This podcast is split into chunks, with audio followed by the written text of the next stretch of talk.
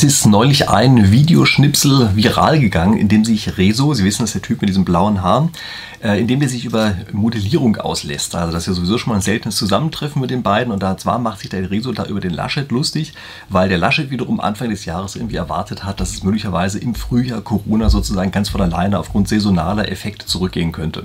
Okay, dann habe ich mir gedacht, jetzt äh, gucken wir uns einfach mal so ein paar solcher Modelle an. Also wie funktionieren eigentlich Modellierungen im Allgemeinen und wie werden eigentlich Saisoneffekte Effekte darin abgebildet. Also ich möchte gar nicht so sehr der Frage nachgehen, ob jetzt der eine oder der andere recht hat, sondern ich gucke mir erstmal hier in diesem Video an, wie eigentlich solche Modelle wirklich aufgebaut sind. Also das ist das, was wir hier machen. Am Ende sage ich dann tatsächlich doch auch nochmal ein bisschen was dazu, was ich jetzt eigentlich glaube, was es mit der Saisonalität auf sich hat. Aber das ist wie gesagt nochmal eine ganz andere Geschichte. So, da wir hier gerade von Viren sprechen, wäre natürlich schön, wenn mein ähm, Kanal, beinahe hätte ich gesagt für meinen Virus, aber nein, das meine ich nicht, also wenn mein Kanal irgendwie auch viral werden würde und ähm, Sie können Ihren Beitrag dazu leisten, indem Sie ganz einfach mal hier meinen Kanal abonnieren und dieses Video auf jeden Fall auch schon mal liken. So, und was wir jetzt machen ist, wir gucken uns einmal kurz ein wirklich virales Video an, nämlich das von Rezo. Und ähm, kann Ihnen versprechen, also das Ganze wird unterhaltsam, ist nicht lang und sowas. Äh, ich gucke mir das währenddessen auch an. Sie können mir zugucken, während ich zugucke. Und ich blende Ihnen das am Ende in der echten Version ein. Also sehen wir jetzt mal an, was der Rezo hier zu sagen hat. Das, was ich euch jetzt zeige, ist das Krasseste. Und wir alle hatten die Hoffnung aus der Erfahrung des letzten Jahres, dass, wenn der Frühling kommt, es wärmer wird, die Virusansteckungen zurückgehen und die Zahlen sinken. Und wir erleben im Moment genau das Gegenteil. Nein, hatten wir nicht. Die Modellierungen waren eindeutig. Niemand hatte die Hoffnung, dass im Frühling, wenn es ein bisschen wärmer wird, das plötzlich dann weggeht. Niemand hat das gesagt. Unfassbar. Unfassbar! Das ist doch nicht sein Scheiß Ernst! Das ist ein Mensch, der will Kanzler werden! Das tut körperlich weh, wie dumm das ist! Ja, also das tut körperlich weh, wie dumm das ist. Das ist ein wundervoller Satz, der mir vielleicht zu gewissem Grad zustimmen kann. Also eins muss er dem Rezo erlassen, er hat eine Wahnsinnsbühnenpräsenz. Also ich wünschte, ich könnte das auch mit so einer Power rüberbringen. Okay, kann ich nicht. Aber wie auch immer. Also das hat auf jeden Fall schon mal. Aber gucken wir uns mal so ein paar von den Aussagen an. Also niemand hatte die Hoffnung, dass das im Frühling auf einmal weggeht. Das behalten wir mal kurz im Hinterkopf. Und dann hat er gesagt, die Modellierungen sind eindeutig. Ja, das finde ich eine fantastische Aussage. Die Modellierungen sind eindeutig eindeutig. Ähm, wie gesagt, ich gehe hier nicht so sehr der Frage nach, ob tatsächlich jetzt Saisonalität vorliegt oder nicht. Also machen wir so ein ganz kleines bisschen am Rand am Ende nochmal. Aber wir gucken uns an, wie Modellierungen eigentlich funktionieren. Und ich weiß ja nicht, was der Rezo jetzt studiert hat, aber er sieht mir nicht danach aus, dass er wirklich selber in großem Umfang mit Modellen gearbeitet hat. Denn mir liegen hier, für, also für meine Begriffe liegen hier ein paar Missverständnisse, grundlegende Missverständnisse vor, alleine der Formulierung, wie sie hier verwendet hat. Also gucken wir uns das mal kurz an, welche Missverständnisse hier möglicherweise vorliegen könnten. Ähm, Nummer eins ist, ich glaube, dass hier eine Verwechslung zwischen, zwischen Modellierungsannahmen und Modellierungsresultaten vorliegt. Also das ist mal eine Sache. Zum anderen ist, ich glaube, er hat vergessen, dass es einfach unsichtbare Faktoren sozusagen in solchen Modellen gibt. Also Sachen, die berücksichtigt werden, aber gar nicht so genau merkt, dass die berücksichtigt sind. Und dann glaube ich, ist ihm auch nicht wirklich klar, wofür man eigentlich Modellierung braucht. Also dass die Absicht dahinter eine ganz andere sein kann. Nämlich die eine Absicht kann sein, dass man einfach vergangene Daten verstehen möchte und die andere Absicht kann sein, dass man die Zukunft in irgendeiner Form versucht vorherzusagen. Also, dass wir schon mal einen kleinen Überblick haben, jetzt steigen wir mal ein in die verschiedenen Bereiche hinein. Also erstmal Modellierungsannahmen versus Modellierungsergebnisse. Das sind zwei ganz unterschiedliche Sachen und das wird für meine Begriffe relativ oft miteinander verwechselt. Also das eine ist da und das andere wird geglaubt, dass das sei. Ich möchte Ihnen mal ein Beispiel dazu sagen. Da kann man das ganz easy verstehen. Ja, mit solchen Beispielen ist es ja häufig viel einfacher, als wenn man irgendwie komplizierte Theorien oder sowas macht. Also, wir wollen vorhersagen, wie viel wir verkaufen. Also stellen Sie vor, Sie haben irgendein Unternehmen, ja, ein Verlag zum Beispiel oder so. Da wollen Sie vorhersagen, wie viel Sie zu einem bestimmten Zeitpunkt im Jahr verkaufen. Jetzt machen Sie ein Modell. Äh, dieses Modell sagt, der Preis und die Werbeausgaben, das sind die beiden Faktoren, die am Ende ihren Umsatz bestimmen. Ja, also die beiden Sachen, das ist Ihr Modell, ja, Preis, Werbeaussagen bestimmt äh, den Umsatz. Jetzt rechnen Sie dieses Modell durch, machen da alle möglichen Sachen, erheben Daten und lauter solche Geschichten. Und dann fällt Ihnen nach einiger Zeit auf, komisch, wir haben da irgendwie einen Vorhersagefehler. Im Juli wirft unser Modell ständig viel zu hohe Werte aus, haben viel geringeren Umsatz, als unser Modell vorhersagt. Und im Dezember ist es genau andersrum. Im Dezember werden die ganze Zeit niedrige Werte vorhergesagt und die sind in Wahrheit viel höher. Und das bringen sie jetzt an, also in der Runde, weiß ich, ihre ganzen Vorstandskollegen und sowas, und da brüllt sie einer an, sagt, die Modellierung ist doch vollkommen eindeutig. Niemand hat gehofft, wirklich niemand auf dieser Welt hat gehofft, dass wir im Dezember mehr verkaufen. Und sie sagen, aber im Dezember ist doch Weihnachten und da werden doch viele Bücher verkauft, die Leute lesen mehr, weil schlechtes Wetter ist. Natürlich haben wir das erwartet, dass da mehr ist. Und jetzt merken Sie, was genau das Problem bei dieser Art von Modellierung ist, nämlich es ist eine Modellierungsannahme gewesen, dass nicht mehr da ist als der Preis und ihre Werbeausgaben. Das war eine Modellierungsannahme, das ist kein Ergebnis ihres Modells, sondern ihr Modell war ganz einfach unvollständig. Kann sein, dass ein unvollständiges Modell besser ist als gar keins, kann sein, dass es für manche Zwecke reicht. Aber in diesem Fall ist es ganz offenbar so, dass eben ihr unvollständiges Modell dummerweise eben Weihnachten überhaupt nicht berücksichtigt und die Ferien im Sommer auch nicht berücksichtigt, wenn die Leute einfach weg sind, keine Bücher mehr kaufen können. Das heißt, diese ganzen Sachen werden nicht berücksichtigt in diesem Modell und das ist kein Ergebnis ihres Modells. Also das kommt nicht raus bei der ganzen Geschichte, dass das so ist. Kommt nicht raus, dass es kein Weihnachten gibt sondern es war eine Annahme, die sie in ihr Modell reingesteckt haben. Ja, sie haben angenommen, es gibt kein Weihnachten. Natürlich haben sie es nicht explizit angenommen, sondern sie haben es implizit angenommen, indem sie gesagt haben, nur Umsatz und Werbeausgaben, das sind die beiden Größen, die in irgendeiner Form bestimmend sind für das, was wir am Ende als Umsatz machen. Und es ist klar, wenn sie nur das reinstecken als Annahme, kommt das natürlich auch nur als Ergebnis raus. Und es ist jetzt ein ganz großer Fehler, einfach zu sagen, unsere Modellierung zeigt doch, dass wir zu Weihnachten nicht mehr verkaufen. Nein, das zeigt sie nicht, sondern das ist das, was wir angenommen haben und in diesem Fall ist es offenbar ein schlechtes Modell gewesen, also die Sache mit dem Weihnachten. Jetzt müssen wir uns natürlich fragen, ähm, was macht man eigentlich mit solchen Sachen? Oder reicht das? Das muss man vielleicht als die nächste Frage erstmal stellen. Und da gibt es erstmal äh, eine weitere Sache, dass wir äh, sehen müssen, dass es unsichtbare Faktoren gibt in den Modellen. Also, manche Sachen von denen, die wir reinstecken in ein solches Modell, sieht man direkt. Also zum Beispiel äh, bei der Saisonalität, ja, jetzt für Ihre Verkäufe über das Jahr hinweg gerechnet. Da können Sie also sagen, äh, Sie haben eine Modellierungsmethode, wo Sie einfach eine sogenannte Saisonfigur vorgeben. Also Sie sagen, keine Ahnung, woran das liegt. Aber irgendwie gibt es über das Jahr hinweg irgendwas, was so ein bisschen aussieht wie so eine Kosinuskurve. Und das nehmen wir einfach. Das geben wir einfach als eine Saisonfigur vor.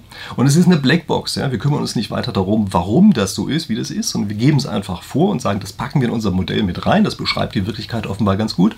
Und auf diese Art und Weise wird Ihre Saisonfigur, die Sie haben, die Saisonalität, wird da drin explizit sichtbar gemacht. Das ist eine Methode, wie man das machen kann. Aber die ist ein bisschen krude, um das mal so zu sagen. Sehr häufig bringt man es auf eine andere Art und Weise mit rein. Da hat man gar nicht die Saisonfigur als solche genannt. Also wir sprechen gar nicht von Saisonalität, sondern wir sagen beispielsweise, wir nehmen ein Modell und verfeinern das um andere Parameter, wie beispielsweise das Wetter. Wir bringen rein, sind da Feiertage mit drin, sowas wie Weihnachten, ja, sind da irgendwie Ferien und so weiter. Und diese Größen sind mit der Saison äh, stark korreliert. Das ist das, was die Saison eigentlich ausmacht. Ja, also die Wintersaison wird eben von Weihnachten geprägt zu einem großen Teil. Der Sommer wird stark geprägt durch gutes Wetter und durch Urlaub und so weiter. Also das heißt, wir bringen hier eine Saisonalität rein, aber nirgendwo, wo Sie hingucken, steht tatsächlich irgendwo Saisonalität, steht einfach nicht da. Das heißt also, Sie haben eine Saisonalität in Ihr Modell eingebaut, die einfach komplett unsichtbar ist, die es aber trotzdem teilweise besser abbildet als diese Blackbox, die wir da haben, wo eine Saisonfigur einfach vorgegeben wurde. Und dann gibt es noch eine dritte Methode, äh, das ist sozusagen für die, hm, weiß nicht, Modellierungsfaulen oder so, ja wenn man einfach sagt, wissen Sie was, wir lassen einfach unser Modell die ganze Zeit gleich, aber wir nehmen einzelne Parameter, die wechseln wir mit der Hand aus. Also wir wissen zum Beispiel, dass sich, also sagen wir mal jetzt, wenn wir zu Viren zurückkehren, ja, dass die einfach im Winter sich stärker verbreiten von Menschen, zum Beispiel, weil die dichter in Räumen zusammengefercht sind oder sowas. Und deshalb gehen wir davon aus, dass zum Beispiel der Übertragungswert, den wir haben, die Reproduktionszahl, dass die im Winter halt höher ist als im Sommer. Und das machen wir einfach mit der Hand. Also wir nehmen sozusagen das gleiche Modell für den Winter wie für den Sommer, aber die Parameter verändern wir in der Zeit, Vorhersagen damit machen zu können. Das sind also Möglichkeiten, äh, wie man das Ganze sozusagen abbilden kann. Und dann gibt es äh, sozusagen auf einer dritten Ebene, bei den Missverständnissen äh, müssen wir uns überlegen, es gibt unterschiedliche Modellierungsabsichten. Also es gibt bestimmte äh, Zwecke, die wir damit verfolgen, die können sehr unterschiedlich sein. Es gibt nämlich zwei wesentliche Zwecke, die wir mit Modellen verfolgen wollen. Das eine ist, wir wollen unsere Daten verstehen, das sind sozusagen statistische Modelle, und zum anderen wollen wir die Zukunft vorhersagen. Das sind in sehr vielen Fällen Simulationen und das ist übrigens auch sehr häufig sind das dann spieltheoretische Modelle, die dahinter stehen. Also das, was wir auf diesem Kanal hier eigentlich die ganze Zeit machen. Fangen wir mal kurz an, was hat es mit diesen ähm, statistischen Modellen eigentlich auf sich? Nun, da fragen wir uns im Wesentlichen vorher, was hat denn eigentlich worauf welche Art von Einfluss? Ja, also gibt es da überhaupt erstmal Einflüsse? Was sind Kausalitätsrichtungen?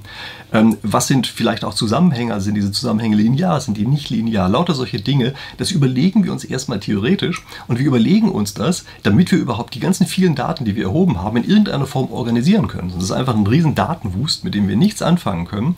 Und erst durch so ein theoretisches Modell, was wir drauflegen, können wir ähm, erkennen, was in diesen Daten eigentlich drinsteckt. Ohne theoretisches Modell sind Daten immer nur ein Haufen Müll sozusagen.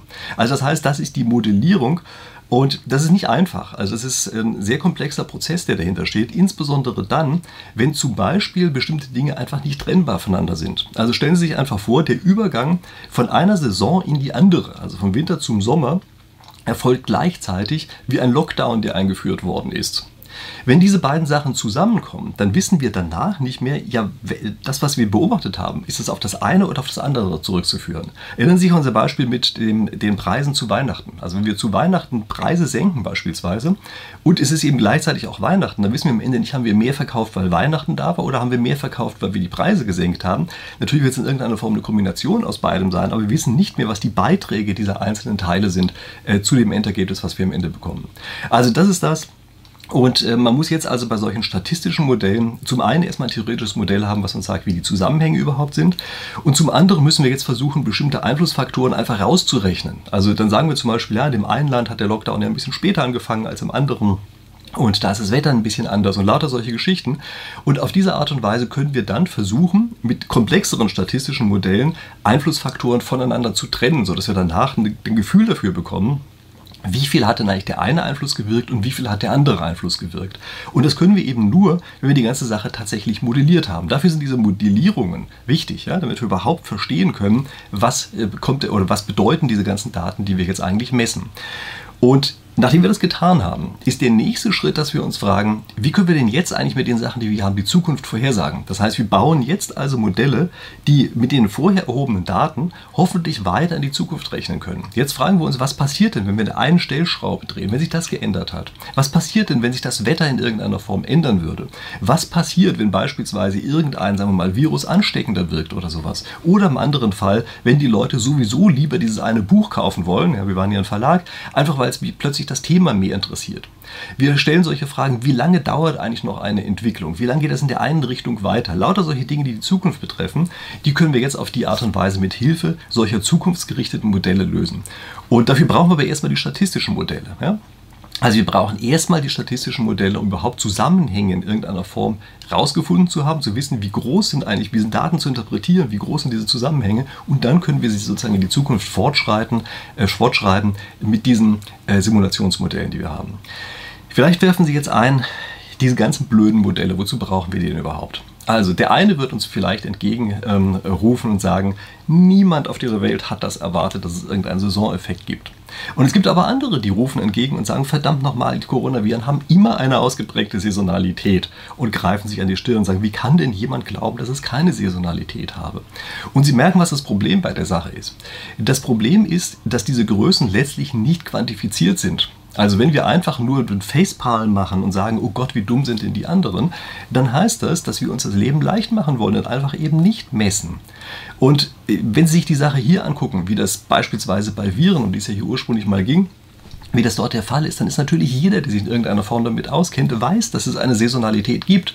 Es gibt gar keinen sozusagen Experten, der das in irgendeiner Form bestritten hat, dass es diese Saisonalität gibt. Die Frage ist, wie stark ist die ausgeprägt? Denn es gibt hier Schwellwertprobleme. Also das muss man sich klar machen. Äh, gucken Sie sich das an. Das war letztes Jahr, also 2020, ja, da war das am Anfang des Jahres insbesondere vollkommen offen. Wir wussten einfach nicht, wie stark solche Effekte sind. Ich sage Ihnen da auch mal eine Sache. Stellen Sie sich vor, wir haben, äh, gehen von einer Reproduktionszahl von drei aus. Also jeder einzelne infizierte Person steckt drei weitere im Durchschnitt an. Das war der Zahlenwert, von dem wir damals ausgehen mussten und von dem wir auch also alle möglichen anderen Sachen an sozusagen Vermutungen mit dabei hatten, zum Beispiel, dass der einigermaßen gleich über alle verteilt ist und so. Viele Dinge davon stimmen nicht, habe ich mal ein anderes Video gemacht, aber damals haben wir das so geglaubt. Und jetzt stellen Sie sich vor, dieser äh, dieser Reproduktionswert sinkt tatsächlich im Sommer drastisch ab. Er sinkt einfach auf die Hälfte, auf 1,5 ab. Dann heißt das, dass ein weiterhin ein positives exponentielles Wachstum besteht. Das bedeutet, dass in dem einen Augenblick sich qualitativ überhaupt gar nichts ändert. Also ja, es gibt eine ausgeprägte Saisonalität, es geht im Sommer stark zurück, nämlich die Reproduktionszahl, aber qualitativ ändert sich überhaupt nichts, sondern wir haben genau das gleiche Wachstum wie vorher, nur ein bisschen verlangsamt, also gleiche Struktur des Wachstums sozusagen. Kaum unterschreiten wir aber einen bestimmten Wert, kaum unterschreiten wir mit dieser Reproduktionszahl den Wert von 1, ändert sich qualitativ auf einmal etwas. Jetzt ist das Wachstum überhaupt nicht mehr da, sondern ganz im Gegenteil, jetzt wird die Exponentialfunktion in die andere Richtung, es ist ein Abschwellen. Und wegen dieser hochgradigen Nichtlinearität, die da drin steckt, deshalb kriegen sie auch Experten in die Haare darüber, dass sie sagen, die einen sagen, im Sommer geht es halt hoch und die anderen sagen, nein, das wird im Sommer nicht hochgehen, wird im Sommer runtergehen. Es liegt einfach daran, ob dieser Schwellwert überschritten oder unterschritten wird. Und das ist keine Sache, über die man sich im, im grünen Kämmerlein irgendwie unterhalten kann, sondern das ist etwas, was man einfach messen muss. Und das ist schwierig, das ist eine Sache, da muss man rausgehen, da muss man Daten für sammeln, dafür muss man Modelle haben, ähm, dafür muss man am Ende diese Modelle in irgendeiner Form kalibrieren und so weiter. Und ähm, ich habe schon mal in einem anderen Video drüber gestänkert und habe gesagt, es ist einfach eine verdammt wichtige Sache, dass man hier wirklich diese Daten richtig erhebt. Ja, das heißt, wir müssten hier eigentlich Panel-Daten erheben. Das haben wir in Deutschland komischerweise bis jetzt immer noch nicht so richtig hingekriegt. Also, dass wir sagen, wir haben einen sehr breiten Querschnitt von Leuten, die wir die ganze Zeit über die Zeit hinweg verfolgen und uns ansehen, was passiert denn da drin eigentlich, damit wir eben solche Sachen besser abschätzen können. Und genau dafür braucht man solche Modelle. Man braucht dieses Modell, um erstmal zu verstehen, werden wir denn wahrscheinlich über diesem Schwellwert bleiben oder werden wir unter ihn runtergehen. Und danach kann man entscheiden, welche Maßnahme bringt eigentlich wie viel, aber nachdem man richtig gemessen hat. Und da reicht es überhaupt nicht, dass man einfach sagt, ja, die andere Seite ist ja vollkommen idiotisch. Und was heißt die andere Seite? Irgendwelche anderen Forscher sind völlig idiotisch, sondern wir wissen es einfach nicht. Es kann sein, dass es über oder unter dieser Schwelle liegt. Also kurzum, wir nähern uns hier einem Zustand, in dem diese statistischen Modelle einfach unglaublich relevant werden. Ja? Also wir brauchen erstmal statistische Modelle, müssen sozusagen diese Ochsentour machen, damit wir richtig gemessen haben, was los ist. Und dann brauchen wir die Simulationsmodelle und dann verstehen wir, wie man mit einer solchen Situation umgehen kann. Und nicht vorher, und da hilft es überhaupt nichts, wie ein Wilder herumzubrüllen äh, und zu sagen, die anderen sind doch alles Idioten. Das gilt übrigens aus beide Richtungen. Okay, so für den Fall, dass jetzt ein bisschen häufiger was über Modelle erfahren wollen, dann gucken Sie sich gerne weiterhin meinen Kanal an. Gute Gelegenheit, ihn einfach jetzt zu abonnieren, damit Ihnen das dann immer angeboten wird. Geben Sie mir gerne ein Like für den Fall, dass es ein Thema ist, was Sie interessiert, wo Sie das Gefühl haben, ja, möchte ich gerne häufiger mal das sehen. Und egal in dem einen oder anderen Fall, also ob geliked oder nicht, ich hoffe, wir sehen uns dann in Kürze hier wieder, nämlich in der nächsten Woche. Bis dahin.